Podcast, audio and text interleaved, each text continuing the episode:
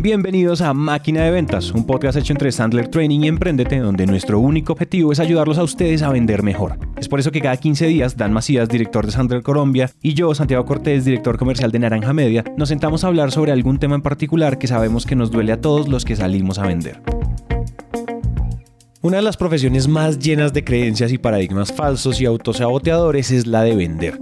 Todo el mundo cree que sabe cuál es la clave para vender o tiene una versión reducida respecto a la fórmula de un buen vendedor. Pero lo cierto es que nos tragamos un montón de mentiras que lo único que han hecho es, sí, adivinaron, perder billete.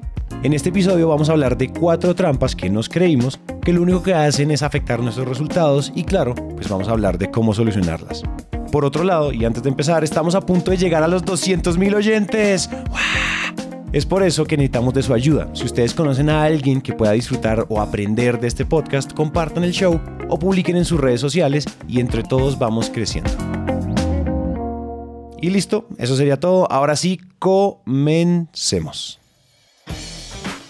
Hola a todos y bienvenidos al episodio número 38. Ajá, o sea, 38. Hola Dan, ¿qué ondoski? ¿Qué ondita? ¿Qué ondita? ¿Qué ondoski? Perroski. Oye, eh, ¿te acuerdas que tú empiezas Sales Master y siempre con alguna, alguna buena nueva? Cuéntame una buena nueva. Un, la sesión VIP, dices tú. Sí, la sesión sí, de victorias, problemas o eventos o eventos próximos. ¿Sí o no? Exacto. Sí. ¿Qué, qué tienes? A ver, te voy a, te voy a contar una buena nueva, güey. Te voy a contar una anécdota de ventas que aplique de esta, de esta semana, güey. Ah, ahí te va, ahí te va esta, güey. Cerré un deal, güey, con una empresa. Creo que no le contaba en el podcast, no me acuerdo. Este, pero ah, hasta que en Sandler siempre sugerimos presentar la propuesta.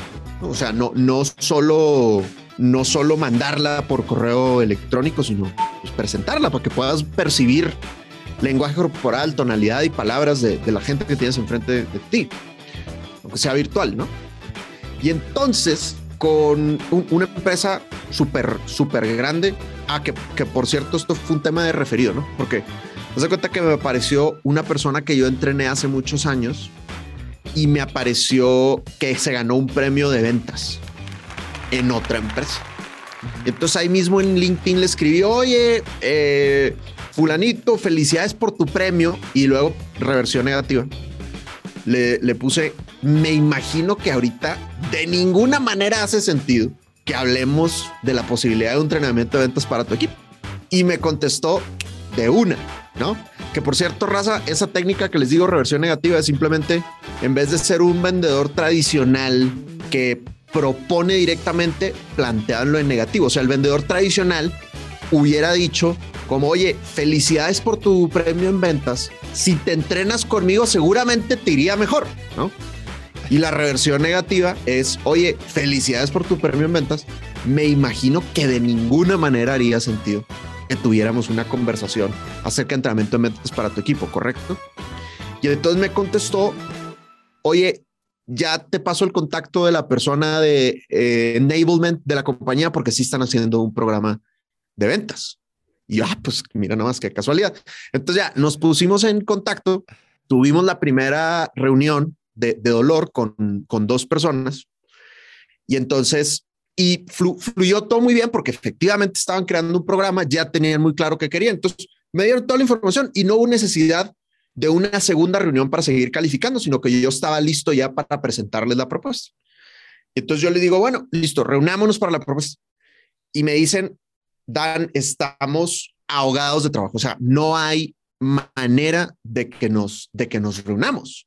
Y entonces yo les dije, miren, 20 minutos, media hora, no, no es necesario eh, una, cosa, una cosa larga, pero pues sí es importante que nos, que nos reunamos, ¿no? Porque acuérdense, esta es regla Dan, el 75% del éxito en ventas está en pedir las cosas dos veces, ¿no? Entonces, no, no cedas ante el primer no. Me dijeron que no, pero pues yo volví a insistir. Y ahora hubo un segundo no. Me dicen, Dan, de verdad, mándala y nosotros te avisamos. Y entonces ahí sí me tocó decirles, híjole, ¿saben qué? Perdón, no me odien por lo que les voy a decir, pero de verdad es que si yo, si yo no les presento, pues sería un super mal coach de ventas, porque sus vendedores están perdiendo negocios precisamente porque no están siendo capaces de presentar ante los tomadores de decisión. Y pues yo no puedo caer en ese, en ese error frente a ustedes porque les estaría quedando mal. Sería súper incoherente, o sea, claro. Exactamente, tal cual. Y entonces como que respiraron hondo, como que sí les caí tantito mal y me dijeron, está bien, está bien. Y entonces me dieron una sesión en la mañana, así de que súper temprano en la mañana, de que cuando los gallos están empezando a cantar. Y pudimos hacer la propuesta presentada y pues efectivamente cerramos el negocio. Muchas veces en, en ventas es importante ser, ser valiente, ¿verdad? Y, y, mantenerte coherente con tu, con tu sistema. Y uno de los momentos más importantes es, te tengo que presentar la propuesta. No te quiero enviar la propuesta, te la tengo que presentar para que podamos resolver todas las dudas. Porque es muy difícil que un PowerPoint o que un PDF pues sea capaz de expresarse como tú te expresarías como, como vendedor. Entonces, bueno, compliqué mucho la buena noticia, güey, pero esa es la buena noticia. ¿Cómo la ves? bien. ¡Uh! Felicidades. Oye, hablando de, de valentía con los principios, valentía con el método, a mí ayer me pasó algo parecido. Y es nosotros, una de las reglas también, Sandler, es siempre lleva el texto al teléfono. O sea, siempre pide una reunión. No para presentar, o sea, para presentar, esa es una parte más avanzada en el, método. Pero a nosotros y a todos los vendedores nos pasa mucho que nos llega una cotización de algún gerente de compras o de algún coordinador de compras de Buenas tardes, Naranja Media, ni siquiera Santiago. Buenas tardes, Naranja Media. Me gustaría que me cotizaran una temporada de podcast de tantos, no sé qué, de tantos minutos para hablar de tales temas. Agradecer su cotización. Por favor, poner en copia a Fulanito. Enviar la cotización antes de tal día. Yo no, no, señor. Es como, hola, Diego, mira, hablas con Santiago de Naranja Media. Yo me encargo de esto aquí. Me gustaría poder tener una reunión porque primero no entiendo, no está tan claro el requerimiento y segundo me gustaría hablar contigo para entender bien si hacemos buen match o no y los podemos ayudar y poder explorar si podemos trabajar juntos. No, Santiago, es que mira, necesito es que mandes la cotización, estamos, está, tenemos mucha premura por esta y esta razón. Yo le dije, y de nuevo, está en pedir las, las dos cosas. No te puedo cotizar si no nos reunimos antes. Literalmente necesito 20 minutos si quieres. Es como, otra vez, de nuevo. Seguramente el al otro lado del correo debe estar como, ah, este mal nacido. Bueno, tome su reunión, 7 de la noche. Es como, hola Diego, ¿y qué pasa? Si yo hubiera, si yo hubiera, si yo hubiera cotizado así un spot con lo que me pidieron, voy a hacer un cálculo mental muy rápido. Hubiera cotizado, hubiera mandado una cotización por el 70% menos del valor. Hmm, Porque en la llamada, pues uno pregunta presupuesto. O sea, si, la, si, la, si avanza lo suficientemente rápido. Uno pregunta el presupuesto, uno hace el, uno valida el presupuesto. O sea, imagínense, o sea, si uno, si uno simplemente se emociona de me pidieron una cotización, un vendedor tradicional celebra eso. El vendedor Sandler celebra poder sacar la reunión y poder calificar al, al prospecto. Esa es una de las cosas que me parece súper cool. Hay que serles fieles. Una, uno se podría asustar de que le digan que no, pero pues hay que hacerlo. Sí. Y además creo que hicimos un anticipo porque estas historias van muy de la mano con el tema de hoy, que ¿cómo lo, lo titularías tú? Yo lo titularía algo así como creencias que están matando nuestros ingresos. Creencias que en realidad son una trampa para nosotros que están matando nuestros ingresos. Listo, entonces, amigo mío, ¿por dónde vamos a empezar? La número uno. Entonces, primera creencia tramposa que nos engaña. Nuestro producto o nuestro servicio es mejor y eso es lo único que importa. Nuestro producto, nuestro servicio es mejor y eso es lo único que importa, ¿no? Entonces, aquí yo creo que hay dos situaciones. Situación número uno es la gente que genuinamente tiene un gran servicio, un gran producto que digamos efectivamente se puede diferenciar. Le pasa mucho a veces a los, a los emprendedores, ¿no? A los startuperos que traen algo así como radicalmente nuevo y, y diferente. Y entonces creen que por el hecho de explicar su producto o servicio, que es impresionante, ya por eso la gente les va a comprar o que si están compitiendo contra alguien más, sin duda te van a comprar a ti porque es que técnicamente tu producto, tu servicio es, es mejor. Y resulta que, regla Sandler, los prospectos compran por sus razones, no por las razones del vendedor. Los prospectos compran por sus razones, no por las razones del vendedor. Entonces, recordando un poco el episodio 12 del capítulo de, de DISC, ¿no? Los águilas se van a enfocar en resultados, los loros se van a enfocar en hacer algo popular, algo que le guste a todo mundo, que sea divertido, que sea buena vibra. Las palomas se van a enfocar en la estabilidad, en los procesos. Los búhos se van a enfocar en, los, en lo técnico, en las mediciones, en la comparación. Pero cada prospecto se va a enfocar en cosas distintas. Entonces es muy importante que tú entiendas qué es lo que tu prospecto está buscando para que le vendas por ese ángulo. Y también entender que no siempre el hecho de que tu producto sea técnicamente el mejor va a ser va a ser suficiente porque hay mucha gente que nos está escuchando que saben que ellos técnicamente tienen el producto y el servicio que es el mejor y que aún así no hemos cerrado todos los negocios. Además, ¿sabes qué? Siento que pasa cuando uno, cuando uno está metido en la creencia de que el mío es el mejor y eso es todo lo que, o sea, es como la creencia de como lo haces y ellos van a venir, ¿no? Como pensar que yo no necesito salir a prospectar porque simplemente es que mi producto es el mejor, entonces deja que lleguen a mí, deja que lleguen a mí. Pasa mucho con lo que decías, startuperos o que, que creen que el problema que resuelven es la ausencia de su producto y solo el hecho de que ya exista ya es como todo el mundo va a llegar. Y no le pasó a Uber, no le pasó a Lyft, no le pasó a Rappi, no le pasó a nadie. A todos, a, todos hay que salir a maletear y a tocar las puertas. Así sean el mejor producto de la historia. Entonces creo que uno cae como en esa mentalidad. Estaba pensando mientras, mientras hablabas que cae uno en la mentalidad de, de, de, esa, esa mentalidad te fuerza a ser un vendedor tradicional porque lo único que tú quieres exponer es beneficios. Porque los beneficios son la manifestación de que mi producto es el mejor, ¿no? Entonces, de una te tradicionalizas a la fuerza con esa creencia, inmediatamente lo que estás haciendo es peras con manzanas. O sea, tú lo que necesitas es, si él, si él, si él busca peras, pues le das peras. Si él busca granadillas, granadillas, maracuyá, maracuyá. Y no andar vendiendo solo peras, porque creo que todo el mundo necesita peras. Creo que puede ser algo así o no. Sí, sí, totalmente, 100%. Entonces siempre, siempre pregúntenle a su prospecto qué, qué estás buscando, ¿no? Fíjate, hay una, una reversión que a mí me gusta mucho que me hagan. Como ustedes saben, una reversión pues es contestar una pregunta con otra pregunta. Y lo que el prospecto a veces te dice es, ¿por qué deberíamos de comprarte a ti en vez de comprarle a alguien más? Entonces el vendedor tradicional cae en el error de decir, no, pues deberías de comprarme a mí por esto, por esto, por esto, porque soy increíble, porque soy lo máximo, bla, bla, bla, bla, bla, bla. Y lo que hay que hacer de nuevo es obtener la información. O sea, regla Sandler, tu valor como vendedor depende de la información que obtienes, no de la información que das. Entonces, oye, Dan, ¿por qué deberíamos de comprarte a ti en vez de alguien más? Mira, te soy honesto, yo estoy perdidamente enamorado de Sandler. Me encanta, me parece lo máximo. Pero pues lo que para mí son ventajas y valores, no sé si para ti lo son. Entonces más bien me encantaría preguntarte, ¿qué estás buscando que no has encontrado todavía?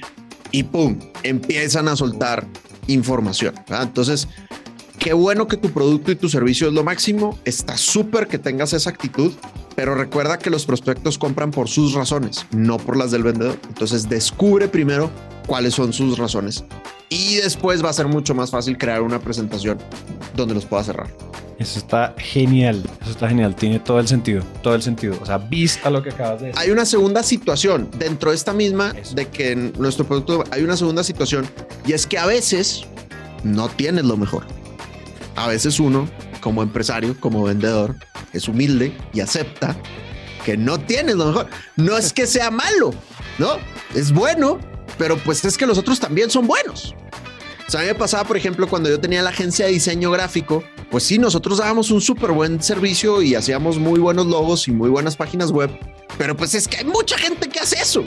Entonces, cuando a mí en los cursos de emprendimiento y en las aceleradoras de empresas me decían, tienes que encontrar tu ventaja competitiva, pues no sé si sea solo yo, pues, pero yo sufría mucho con esa pregunta, güey, porque de verdad que me costaba, me costaba mucho, cosa que ahorita, gracias a Dios, en Sandler no me pasa, güey. En Sandler sí siento mucho, mucho orgullo y mucha claridad y de verdad, o sea, estoy muy, muy convencido de, del método, ¿sabes?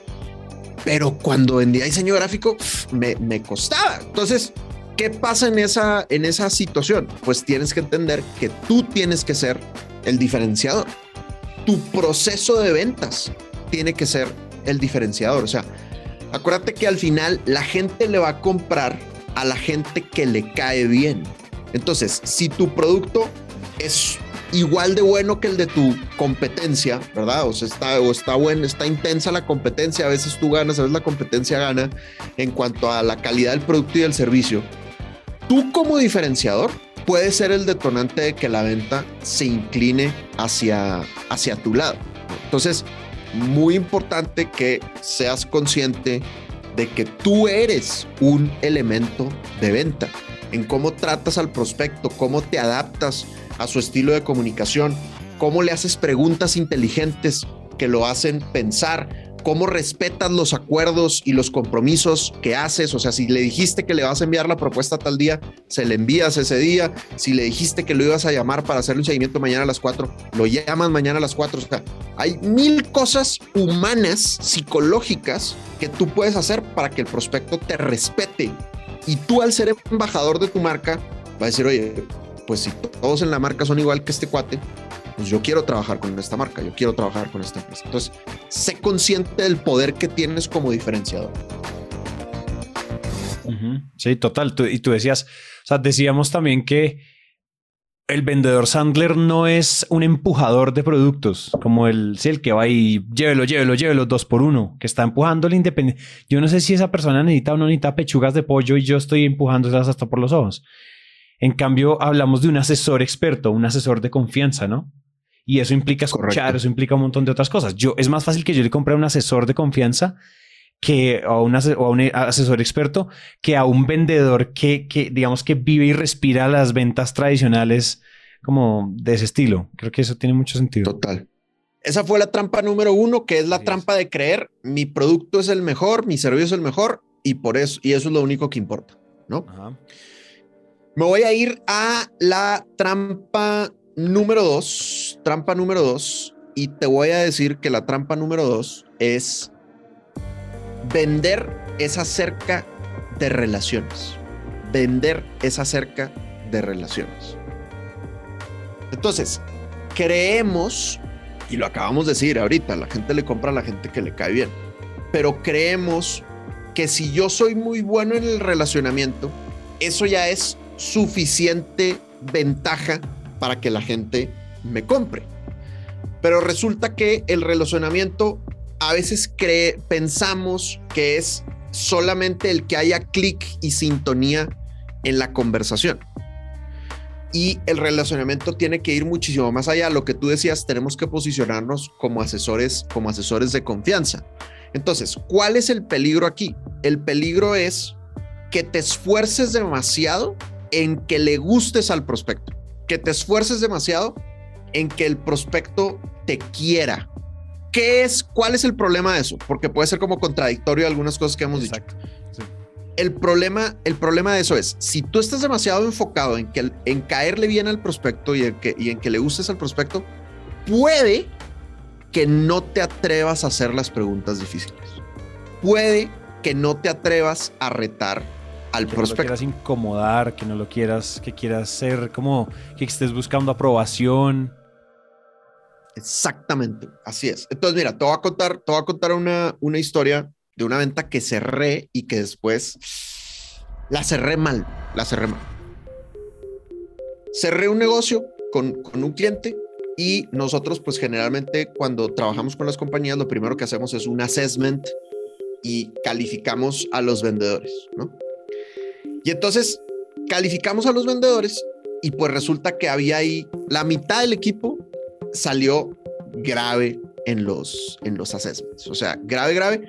Y eran y ya estaban graves en resultados. O sea, siempre yo digo que los assessments deberían de ser solo el 33% de la decisión.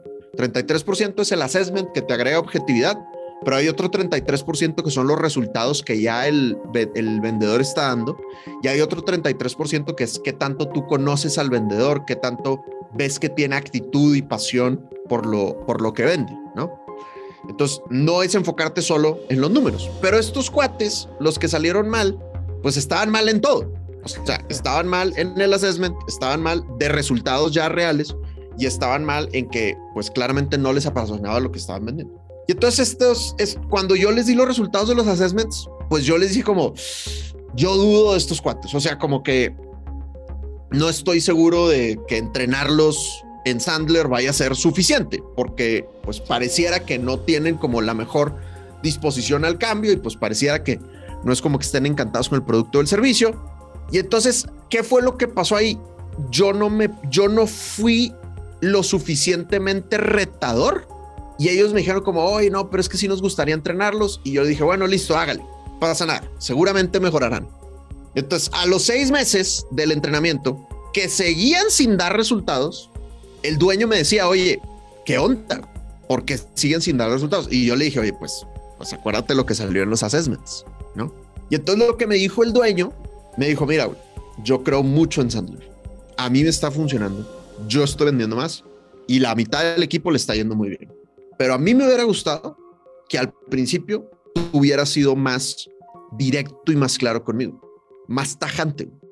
Entonces, pues vamos a seguir entrenándonos, vamos a tomar decisiones fuertes con respecto al equipo, pero pues, brother, o sea, no me vuelvas a hacer esa, ¿no? Y entonces... Siendo claro, como... Exacto, güey. Entonces yo ahí me di cuenta de que yo fui un poco cobarde porque yo pensé en ese momento como, ay, es que si le digo que los eche igual y se va a retrasar el proceso, güey, no sé, y aparte, pues yo tengo fe en la humanidad, seguramente van a mejorar o lo que tú quieras, güey. Y en realidad no fui un buen, por, por querer caerle bien, por no querer incomodarlo, no fui un verdadero consultor, ¿no? Entonces es como un médico que te dice, eh, como, oye, pues échate las pastillas, pero pues si no te gusta mucho el sabor de las pastillas, pues tampoco pasa nada si de vez en cuando no te las echas, güey, ¿no? Sí. Entonces, esa flexibilidad no le estás esperando en un, en un consultor.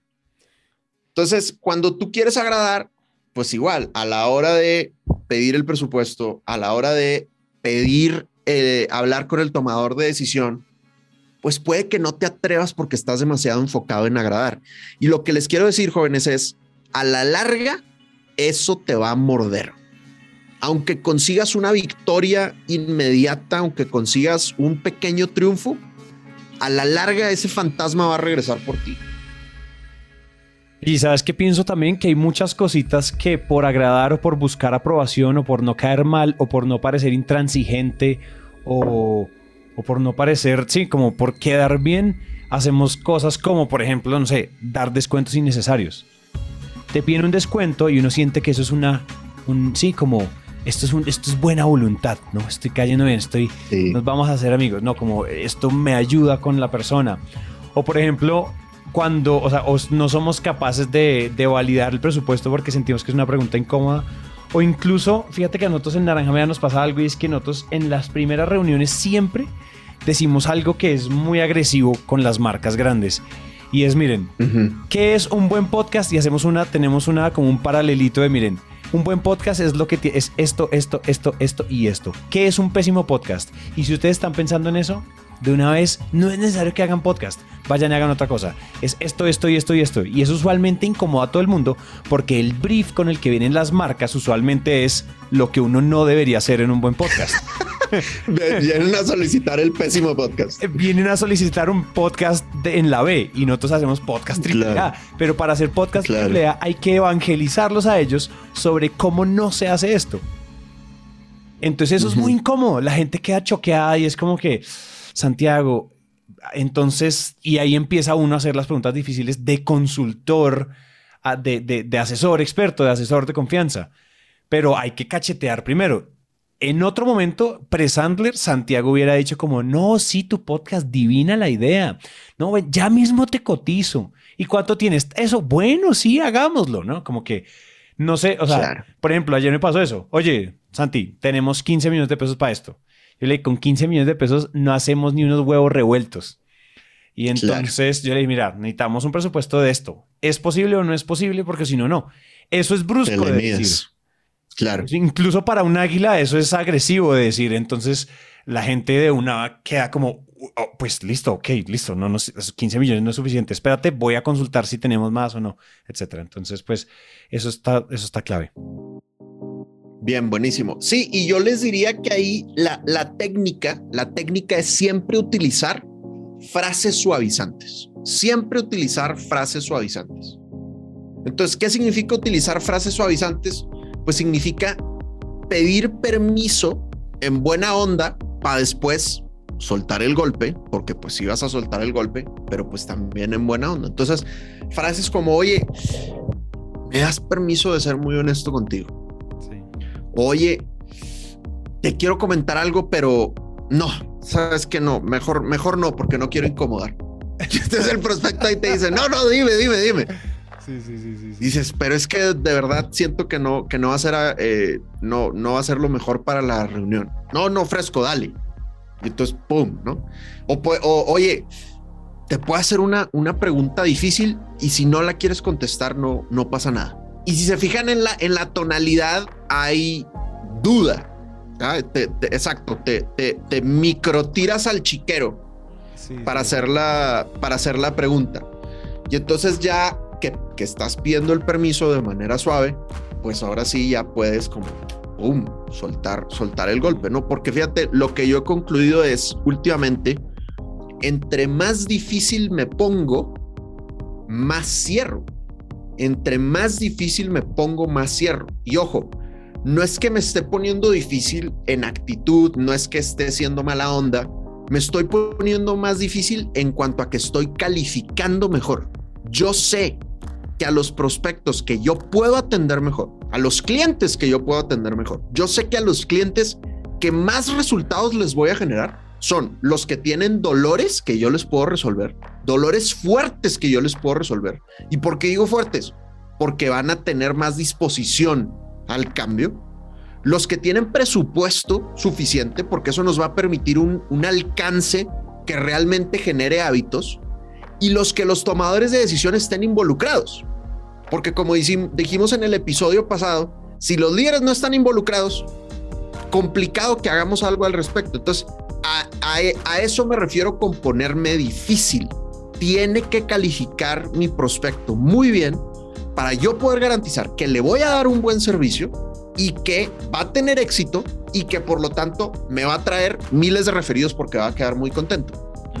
Si yo acepto a alguien que no tiene tanto dolor, o si yo acepto a alguien que no tiene el presupuesto suficiente y hago concesiones y por lo tanto no le puedo dar el servicio al 100, o si yo acepto a alguien, que esto me ha pasado muchas veces y les prometo solamente que ya no lo hago, pero si yo acepto a alguien que el líder no se quiere entrenar o los líderes no se quieren entrenar, quedan medio contentos, medio contentos. Así es. Este fue la trampa número dos. Esa fue la trampa número dos. Trampa número dos. Entonces, nuestra última mentira es, yo no sé si ustedes han escuchado esto, vendedores que nos escuchan, pero ustedes han visto que cuando hablan de las ventas, incluso hay literatura, gurús así de esos autoproclamados que odiamos aquí, que dicen que la, no, las ventas es un juego de números, las ventas es para todos, las ventas simplemente, simplemente es un juego de números o solo es un juego de números y hoy estamos para decirles que eso no es cierto. ¿Sí o qué? Sí, totalmente. Y de hecho, yo, yo digo mucho la frase, las ventas es un juego de estadística. Pero, pero, triángulo del éxito. Triángulo del éxito. Actitud, técnica y comportamiento. La parte de comportamiento, que el triángulo de comportamiento es metas, plan y acción, ahí es donde está la estadística, ¿no? Entonces, si tú, lo hemos dicho varias veces, si tú cierras uno de cada 10 negocios y tienes que cerrar 10 negocios este mes, pues tienes que hablar con 100 prospectos, ¿no? Ahí está la estadística. Pero están las otras dos puntas del triángulo. Está la actitud y está la técnica. Entonces, ¿qué significa la actitud? La actitud es estar bien contigo mismo, es estar bien con tu empresa, es estar bien con el mercado. Si tú no estás bien contigo, contigo mismo, si tú no estás motivado, si tú no crees en tu capacidad como vendedor, o si tú no crees en tu producto, si tú eres el primero que ante la competencia se asusta porque piensas que el producto de la competencia o el servicio de la competencia es mejor, o si tú no crees que el mercado quiere comprarte y le echas la excusa a todos los factores externos que son reales que puede haber, que la pandemia, que el gobierno, que el paro, que lo que tú quieras, pues va a estar complicado. Ah, con todo y que tú hagas la estadística, puede que no consigas tus resultados, porque es muy difícil que una persona con baja actitud haga el comportamiento. Es muy difícil que una persona con baja actitud haga el comportamiento, porque lo que no hay es compromiso, no hay verdadero compromiso con, con la causa. Entonces tienes que estar bien de actitud y en muchos capítulos hemos hablado de cómo estar bien de actitud, pero piensa, o sea, proactivamente cuáles son las actividades que tú estás haciendo para creer más en ti, para creer más en tu producto y para creer más en el mercado. Y la otra punta del triángulo es la técnica. Entonces, ¿qué tanto nos estamos esforzando por mejorar técnicamente como vendedores? Lo escuchamos de todos los grandes deportistas. Ahora que están muy de moda los documentales de deportistas, una de las constantes es que ellos llegan antes al entrenamiento y se van después del entrenamiento. Es decir, no entrenan a la par de los deportistas que también son rockstars porque son profesionales y es cualquiera que llega al mundo profesional es súper complicado. Pero los verdaderos superestrellas llegan antes y se van después. O sea, hacen un mayor esfuerzo por ser técnicamente mejores.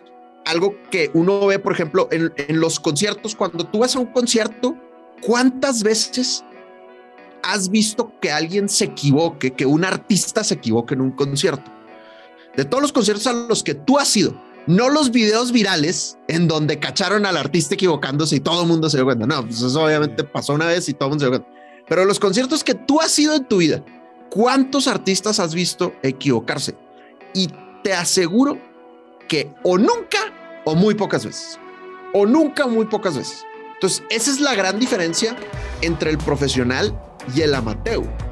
Hay muchos músicos amateurs que son extraordinarios, pero no son profesionales, no practican lo suficiente como para tener conciertos y conciertos y conciertos y conciertos y no equivocarse. O sea, el verdadero profesional sabe replicar el éxito constantemente por toda la práctica que hay. Entonces, si queremos ser vendedores técnicamente buenos, tenemos que prepararnos y practicar y practicar y practicar hasta el infinito. Tu speech comercial, o como le decimos en Sandler, tu comercial de 30 segundos las objeciones que siempre te presentan los prospectos, cómo obtener el presupuesto, cómo llegar al tomador de decisión, o sea, son los mismos retos. Constantemente nos estamos enfrentando a los mismos retos. Si yo soy un vendedor amateur, significa que no, es, no tengo el suficiente compromiso con mejorar mi técnica. Pero si yo realmente quiero ser un vendedor profesional, no basta con ir improvisando a las reuniones del día a día, sino que leo, estudio, veo videos, me meto al curso, tengo el coach, las herramientas que tú quieras para profesionalizarte. Pero lo importante es que tengas un método, que tengas tus guiones, que tengas las escenas que siempre se repiten, que las tengas organizadas y que te vuelvas un crack en manejar esa objeción y que te vuelvas un crack en llegar con el tomador de decisión, que te vuelvas el mejor profesionalmente en cada uno de esos momentos críticos en tu proceso de ventas. Amén. Esa es, esa es, ya saben entonces que no es solo un juego de números, solo un juego de números. Es decir, esto es, o sea, igual, es decir, uno no es que la gente no nace siendo buena vendedora, en realidad la gente se vuelve buena vendedora si está todo el tiempo poniendo a rodar los triángulos y los subtriángulos del, del triángulo del éxito. Porque pues de otra manera, ¿qué es lo que va a pasar? La gente va a hacer un enfoque y dicen como, no, es que eso es pura actitud. También sería, o sea, también sería correcto como, no, es que vender es pura actitud. Tampoco, tampoco. O sea, vender, vender y vender tampoco es tener, es pura técnica. Es que hay que tener la mejor técnica. Tampoco. ¿Cuánta gente hemos visto que tiene la mejor técnica y definitivamente pues no tiene la actitud, ni tiene la, los números y el comportamiento? Es lo mismo. Es decir, tampoco abrimos la conversación desde los números, desde el comportamiento, que no es solo la estadística y medirnos, pero la conversación podría empezar de manera unilateral sobre cualquiera de las otras puntas. O sea, no es, o sea, cuando ustedes digan es que las ventas es tal cosa, que eso pasa mucho, nos pasa mucho en el mundo de las ventas. Y es que, todo el mundo quiere inventarse la nueva regla de la clave en las ventas es entender el dolor de tu prospecto. No, o sea, sí, hay que entenderlo, pero no es solo eso. Las ventas es un monstruo bien complejo y cuando ustedes vean la frase, motivadora de, Instagram que dice la clave de las ventas es em, nunca, nunca, nunca dejar que te digan que no pues, o sea, sí, o sea, nosotros aquí hemos hablado, la clave está en pedir las cosas dos veces, eso va por ese lado, pero no es solo eso, la gente que va y pide las cosas dos veces no son buenos vendedores, es una, es una, esto es un, pues llevamos 38 episodios hablando de ventas, o sea, si esto fuera tan fácil habríamos acabado este show en la, o sea, habríamos acabado este show en el episodio 10, ¿o no? Así es, cabrón, efectivamente, güey. Triángulo del éxito, chavos. Pero fíjate, lo interesante es si tú te esfuerzas, si tú te propones siempre estar trabajando en algo en tu actitud, algo en tu técnica y algo en tu comportamiento, ahí sí está el combo, güey. Ahí sí está el combo. Como tú dices, no trabajes solo en uno, trabaja, trabaja en los tres. Antes de entrar a una reunión, por ejemplo, pregúntate, ¿cuál va a ser mi actitud para esta reunión? ¿Cuál es la técnica que me voy a esforzar por aplicar bien en esta reunión? ¿Cuál es la que necesito dominar? ¿Es el acuerdo previo? ¿Es el embudo del dolor? ¿Es obtener el presupuesto? ¿Es la postventa? ¿Cuál es la técnica? ¿La reversión? ¿Cuál es la técnica que necesitas dominar en esa reunión? Y pregúntate, metas, plan y acción. Metas, plan y acción. Y con eso tienes el comportamiento. Entonces, siempre triángulo del éxito. Con eso, papá, andas con toda. Andamos con toda. Y esta sería la última trampa. O sea que con mucho honor podríamos decir que lo, tenemos. Tenemos. Hasta aquí llega este episodio. Por favor, pongan en práctica todo lo que hablamos y nos cuentan cómo les va. Y si estos consejos ustedes creen que le pueden servir a alguien más, por favor, compartan este episodio. Recuerden que también podemos seguir hablando por Instagram. A Dan lo encuentran como arroba Sandler y a mí como arroba. Y en LinkedIn como Dan Macías y Santiago Cortés Calle. Gracias por llegar hasta el final y nos vemos en el siguiente.